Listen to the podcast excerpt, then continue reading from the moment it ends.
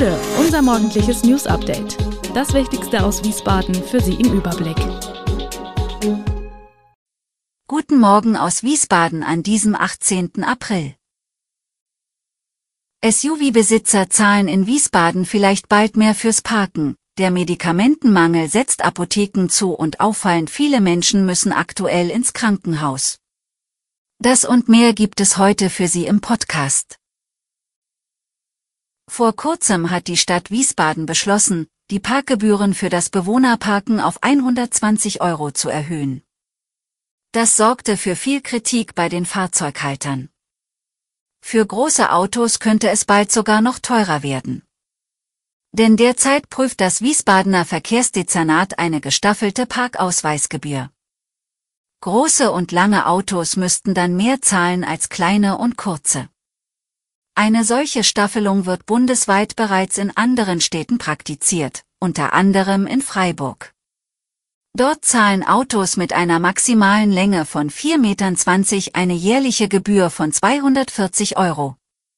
Autos, die länger als 4,70 Meter sind, kosten den Halter hingegen das Doppelte. Eine andere Methode wäre eine Staffelung nach dem Fahrzeuggewicht.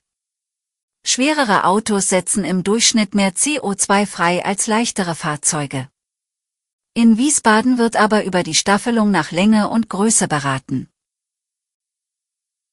Ein Rezept vom Arzt bekommen und das Medikament in der Apotheke holen, so einfach ist es aktuell leider oft nicht. Es sei ein Glücksspiel, klagt Hubert Wadle von der Oranien-Apotheke in der Wiesbadener Taunusstraße. Seit Monaten hält der Lieferengpass bei Medikamenten an.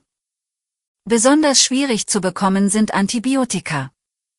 In mehreren Fällen haben Kunden bis zu 30 Apotheken angerufen und wurden abgewiesen.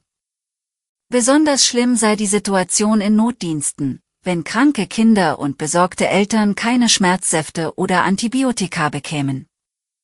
Auf die Zurückweisung reagieren die Kunden vermehrt verärgert, erklärt Wadle. Zu Beschimpfungen würde es in Wiesbaden aber bislang nicht kommen, so die Apotheken. Den meisten Kunden sei bewusst, dass die Wurzel in der Politik liege und die Apotheken keine Schuld träfe.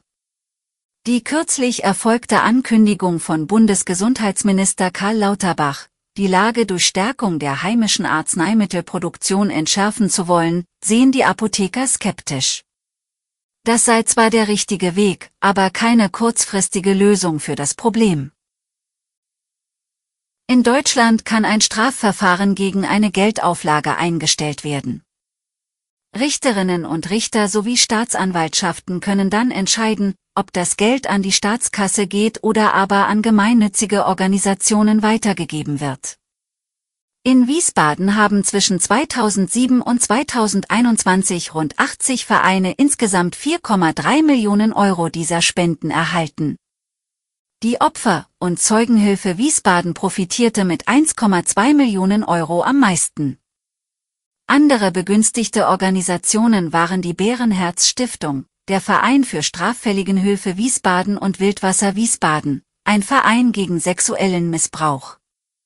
Die Praxis der Geldzuweisungen wird jedoch auch kritisiert, da es in der Vergangenheit zu fragwürdigen Spenden an Schützen, Angel- oder Sportvereine gekommen ist.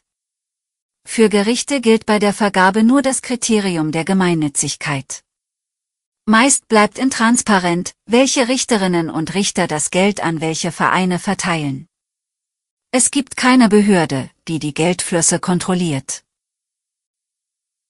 Die Weltgesundheitsorganisation geht davon aus, dass Corona-Impfstoffe im weiteren Europa, also über die EU hinausgehend, rund eine Million Menschenleben gerettet haben. Die WHO hat diese Einschätzung am Montag nach der Vorlage neuer wissenschaftlicher Studienergebnisse bekannt gegeben.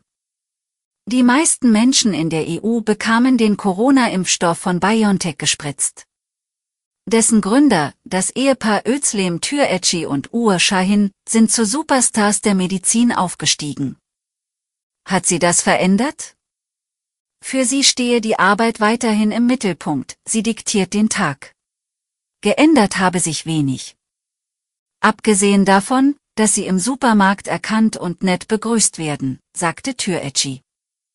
Ihr Mann fahre nach wie vor mit dem Rad zur Arbeit, und die Frage, ob sie immer noch kein Auto und keinen Fernseher hätten, beantwortet das Paar mit Ja. Das Paar verliert scheinbar auch finanziell nicht die Bodenhoffnung. Auf die Frage, was sie sich von dem Geld gegönnt hätten, antwortete Shahin, nichts, was wir uns nicht auch als Ärzte hätten leisten können. Auffallend viele Menschen wurden Anfang April im Krankenhaus behandelt. Darauf weist die IKK Südwest hin. Demnach werden aktuell rund 20 Prozent mehr Versicherte der regionalen Krankenkasse in Rheinland-Pfalz, Hessen und im Saarland behandelt als noch im Januar. Ende März kamen innerhalb einer Woche rund 3340 Versicherte ins Krankenhaus, während die Zahl Anfang Januar noch bei rund 2800 lag. Treiber für die hohen Werte sind nicht nur saisonal bedingte Erkrankungen der Atemwege. Auffällig viele Patienten werden aufgrund von Herz- und Krebserkrankungen stationär behandelt. Ein Grund dafür könnte sein, dass während der Pandemie viele Arztbesuche und Vorsorgeuntersuchungen verschoben wurden.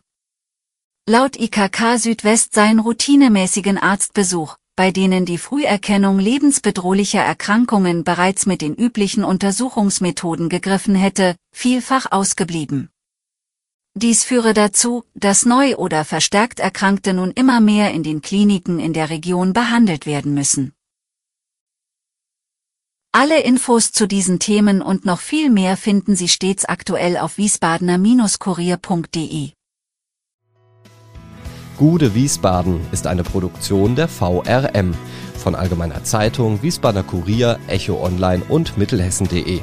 Redaktion und Produktion die NewsmanagerInnen der VRM.